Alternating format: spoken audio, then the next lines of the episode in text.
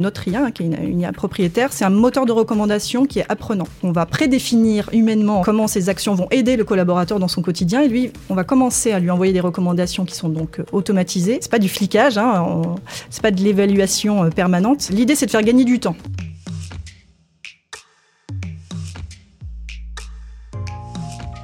En quelques mois, vous, dirigeants d'une petite, moyenne ou très grosse entreprise, avez dû attraper le train de la digitalisation accélérée et du management à distance. Mais comment y faire monter tous vos collaborateurs? Comment les motiver, les former à vitesse grand V? Insideboard, leader mondial de la conduite du changement, propose de mêler conseils stratégiques et intelligence artificielle. Sa directrice marketing est notre invitée. Portrait.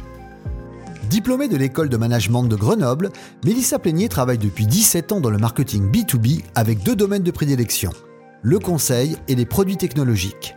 Passée par le cabinet Deloitte, Mélissa s'est intéressée à la transformation de la relation client et a vécu de près la conduite du changement en pilotant le déploiement de Salesforce au sein du cabinet. Séduite par cette expérience et la personnalité de Michael Bentolila, le cofondateur d'Insideboard, elle décide de rejoindre l'aventure de la start-up française fondée en 2014 pour accompagner les entreprises dans leur transformation digitale. Elle est aujourd'hui VP of Marketing de la plateforme qui rend les collaborateurs acteurs du changement plutôt que de le subir. Comment? Par le digital et à travers une dose d'intelligence artificielle pour personnaliser la relation dans la durée. Bonjour Mélissa Peignet. Bonjour. Et bienvenue sur le plateau euh, de Ouais, être acteur du changement plutôt que de le subir, c'est euh, la transformation dont on parle beaucoup en ce moment. Alors il y a la transformation digitale euh, évidemment, mais pas que, puisque on va on va voir que c'est de la transformation aussi en général, c'est la conduite du changement.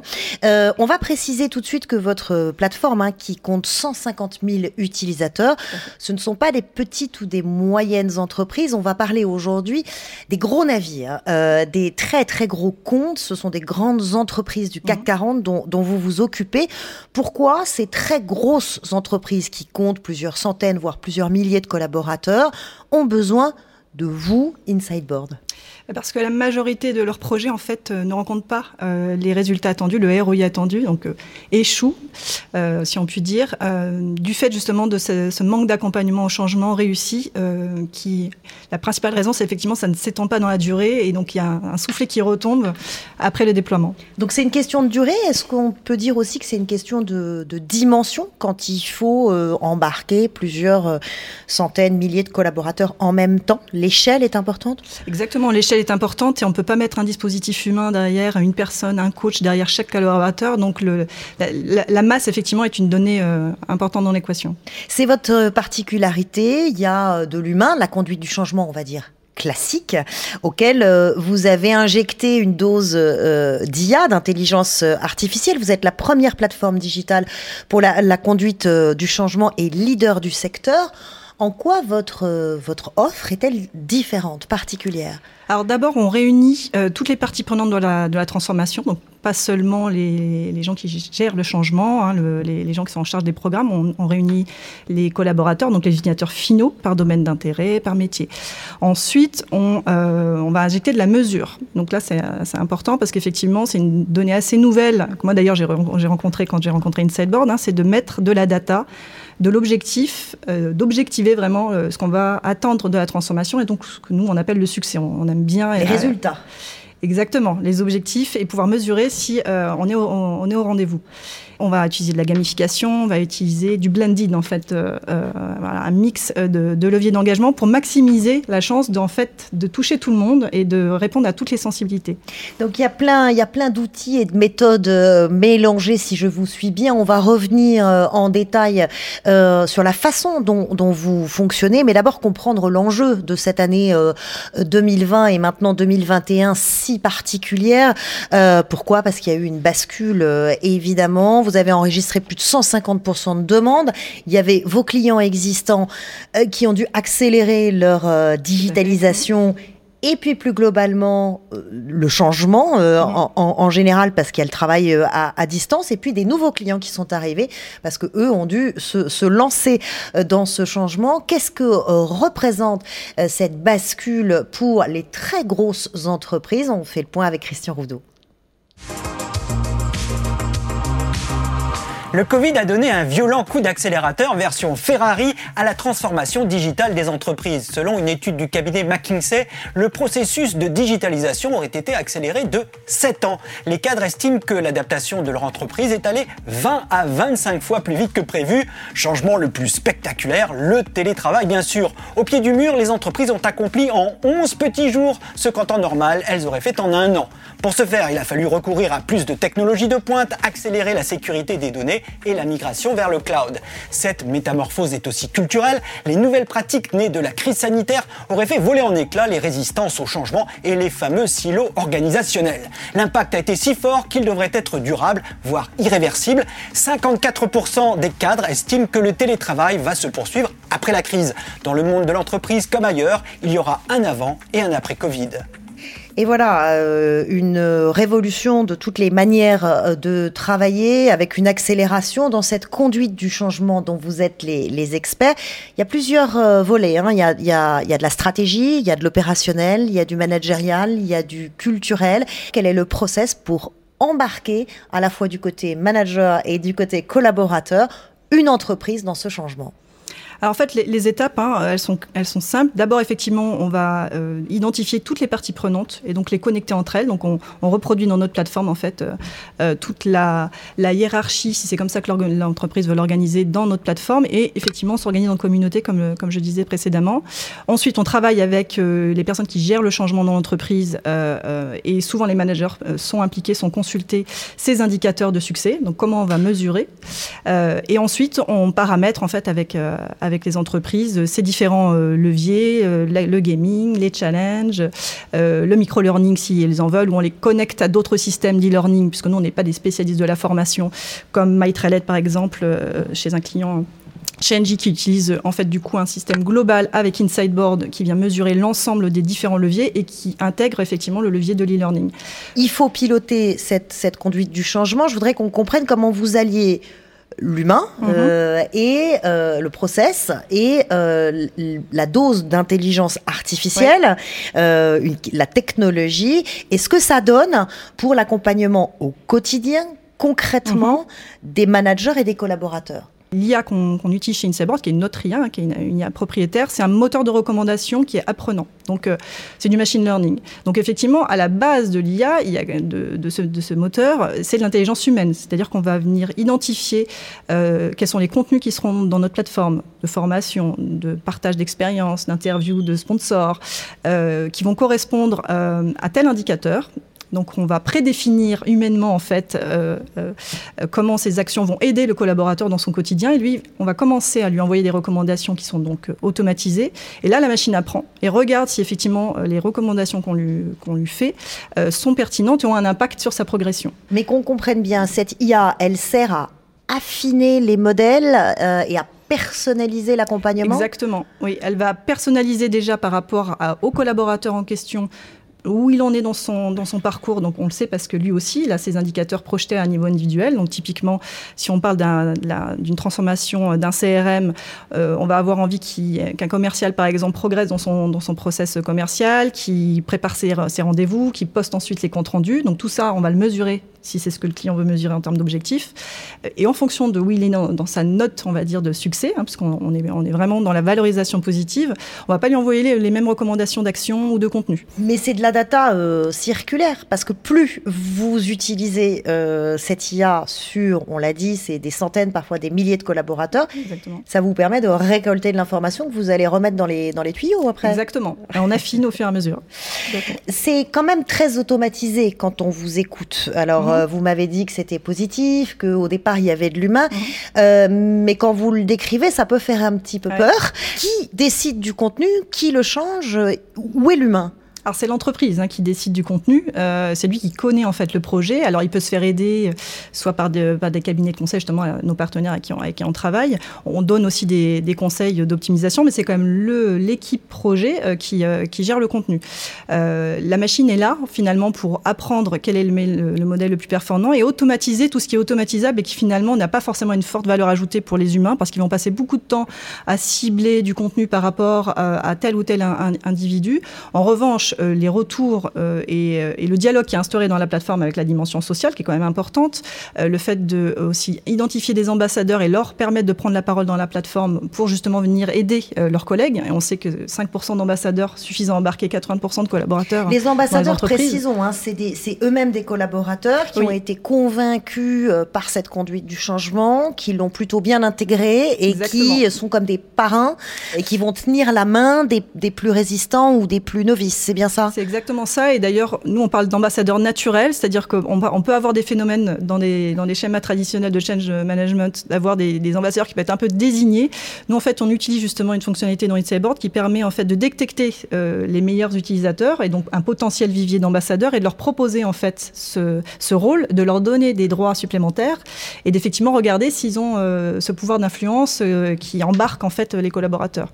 Mais ça reste via une plateforme. On, est quand même toujours avec cette. C'est du digital. Donc. C'est du digital, mais c'est comme euh, sur un réseau social euh, type Facebook. On voit qu'il y a quelqu'un euh, qui, est, qui est connecté dans la même ville, au même endroit où on se trouve. Voilà, et ça déclenche aussi la discussion et potentiellement la rencontre physique. Et d'ailleurs, c'est ce qu'on on a constaté dans une de, un de nos clients dans le secteur de, de la banque, par exemple, qui l'utilise pour animer un projet de transformation d'entreprise au démarrage, effectivement, l'idée c'était de constituer des communautés digitales et en fait, au final, euh, les gens se sont eux-mêmes réunis physiquement au petit déjeuner quand c'était encore possible, hein, c'était mhm. avant le Covid, euh, euh, voilà, pour poursuivre l'échange de manière, de manière physique. Donc, ça reste quand même du, évidemment un sujet humain, éminemment humain et de la rencontre physique. Ce qui est sûr, c'est qu'on est extrêmement loin, à des années-lumière, de, euh, des formations classiques euh, mhm. qu'on a pu connaître. Je vous propose euh, de faire un petit voyage dans les années 70. Cette cellule de créativité réunit des participants de formations diverses, de la secrétaire à l'ingénieur. Pour qu'elle soit une équipe, une vraie, soudée comme une mêlée de rugby, il faut que ses membres apprennent à se bien connaître, non seulement par la parole, mais par le toucher, comme des aveugles. Le travail sur les communications, c'est une sorte d'approfondissement de la relation au début ténue, et pour ainsi dire inexistante, euh, au moment où le groupe se forme, et qui va en progressant euh, au cours d'affrontements, euh, aussi de, de, libération, de jeux, de moments de joie, de moments de tension. Une autre méthode de connaissance d'autrui, le rythme. Communiquer n'est pas un don inné, cela s'apprend. Avec la parole, bien sûr, mais aussi avec des sculptures. En faisant corps contre une bourrasque imaginaire, en composant des dessins collectifs. C'est très euh, années 70. C'est fou de penser qu'aujourd'hui, effectivement, on passe par des écrans. Et du coup, la question qu'on peut se poser, c'est comment euh, c'est vécu concrètement par les collaborateurs. Ils ont quoi? Ils ont des widgets, ils ont des mots, ils ont des chatbots. Physiquement, en fait, c'est dans leur parcours. Donc, quand on met en place Insideboard chez un client, déjà, on regarde effectivement quel va être le parcours du collaborateur par rapport à la transformation dont il s'agit. Donc, si on est dans un, dans un système de relation client, on va se connecter sur la, la homepage, par exemple, et effectivement, on a un widget euh, qui permet de, bah, effectivement d'attirer l'attention, de donner un résumé un petit peu de ce qui se passe au niveau de l'adoption et de donner aussi de l'information sur ce qui se passe dans le projet, attirer en fait potentiellement alerter si effectivement il y a un indicateur qui est un peu, euh, un peu à, la baisse ou, euh, à la traîne. Euh, on envoie aussi des notifications, donc on n'est pas intrusif, mais par contre effectivement on attire l'attention. L'idée c'est surtout effectivement de donner de l'information pour pouvoir agir, plus que d'attirer spécialement dans notre plateforme. On ne cherche pas de trafic dans notre plateforme concrètement. Quid effectivement de l'interaction humaine? Ça veut dire que, je sais pas moi, les entretiens annuels qu'on avait avec notre boss, les semaines de formation, où on nous envoyait euh, avec nos collaborateurs toutes les méthodes d'incentive euh, qu'on a pu connaître. Tout ça, c'est la, préhistoire, c'est fini? Non, non, effectivement, ça reste un sujet humain. Donc euh, l'idée, c'est de faire gagner du temps, d'automatiser tout ce qui est automatisable et de donner des outils aussi. Parce que, effectivement, vous parliez des, entretiens annuels, le manager, il a quand même besoin d'avoir de la data, d'avoir de, la, donnée. Et donc tout le temps, en fait, qui va pas passer sur le data crunching, à, à récolter l'information, à identifier des signaux, faibles, il va quand même le consacrer effectivement plutôt à analyser euh, le plan d'action, à être dans le coaching, ce qui est quand même le rôle aujourd'hui du manager. Effectivement, il y a quand même une transition par rapport aux années 60, euh, et à pouvoir effectivement se concentrer sur euh, la relation. Donc c'est ça, c'est ça l'objectif. On avait calculé avec un client, un de nos premiers clients, pour son projet. Bon, il y avait des milliers de collaborateurs dans le monde. S'il avait dû mettre de l'humain pour faire ce que fait la plateforme, il aurait fallu qu'il embauche 70 personnes. Il y a une méthode que vous appelez OKR, qui signifie mhm. Objective and Key Results. Il y a des Il y a des widgets, il y a des évaluations, il y a des challenges. Très franchement, est-ce que euh, tous les collaborateurs euh, apprécient d'avoir euh, en permanence comme ça des choses qui quotidiennement apparaissent sur leur écran, des notes, des évaluations? C'est pas un peu infantilisant, voire carrément angoissant?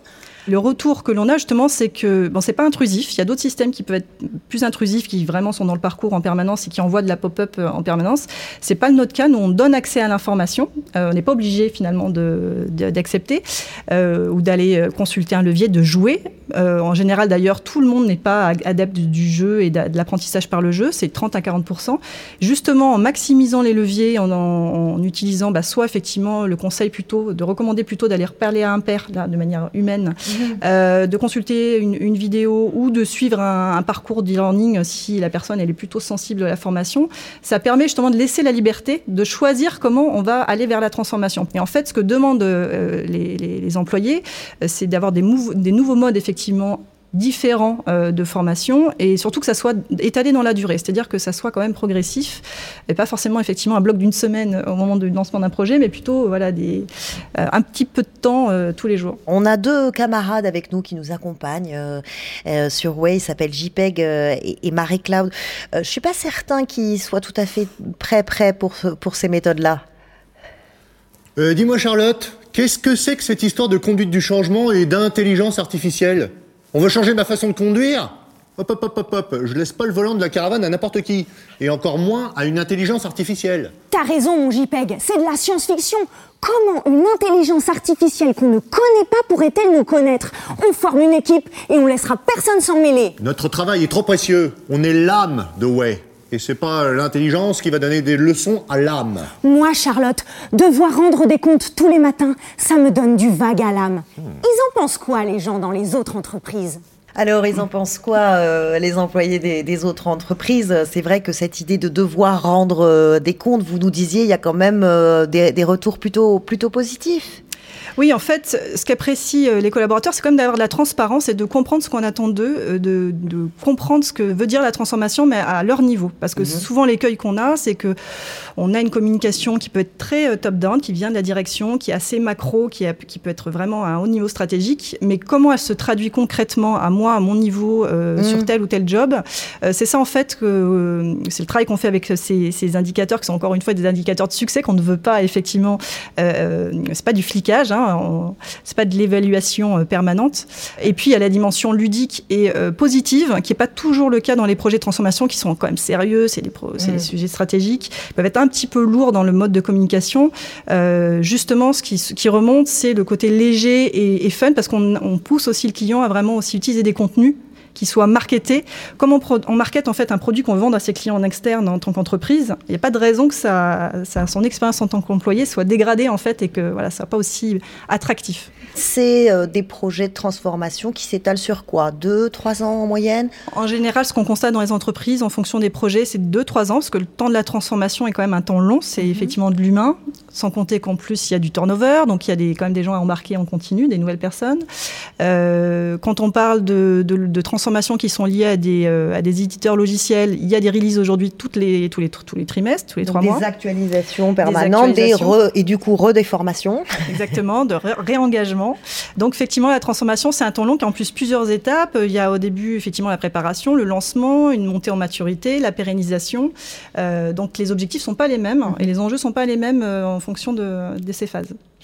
Merci beaucoup, Mélissa Plénier, d'être venue euh, nous raconter comment euh, les grosses, grosses, très grandes entreprises eh bien, euh, abordent ces grands changements et donc cette conduite du changement avec pour défi et pour challenge d'embarquer tous leurs collaborateurs dans ce processus. Merci infiniment. Merci à vous.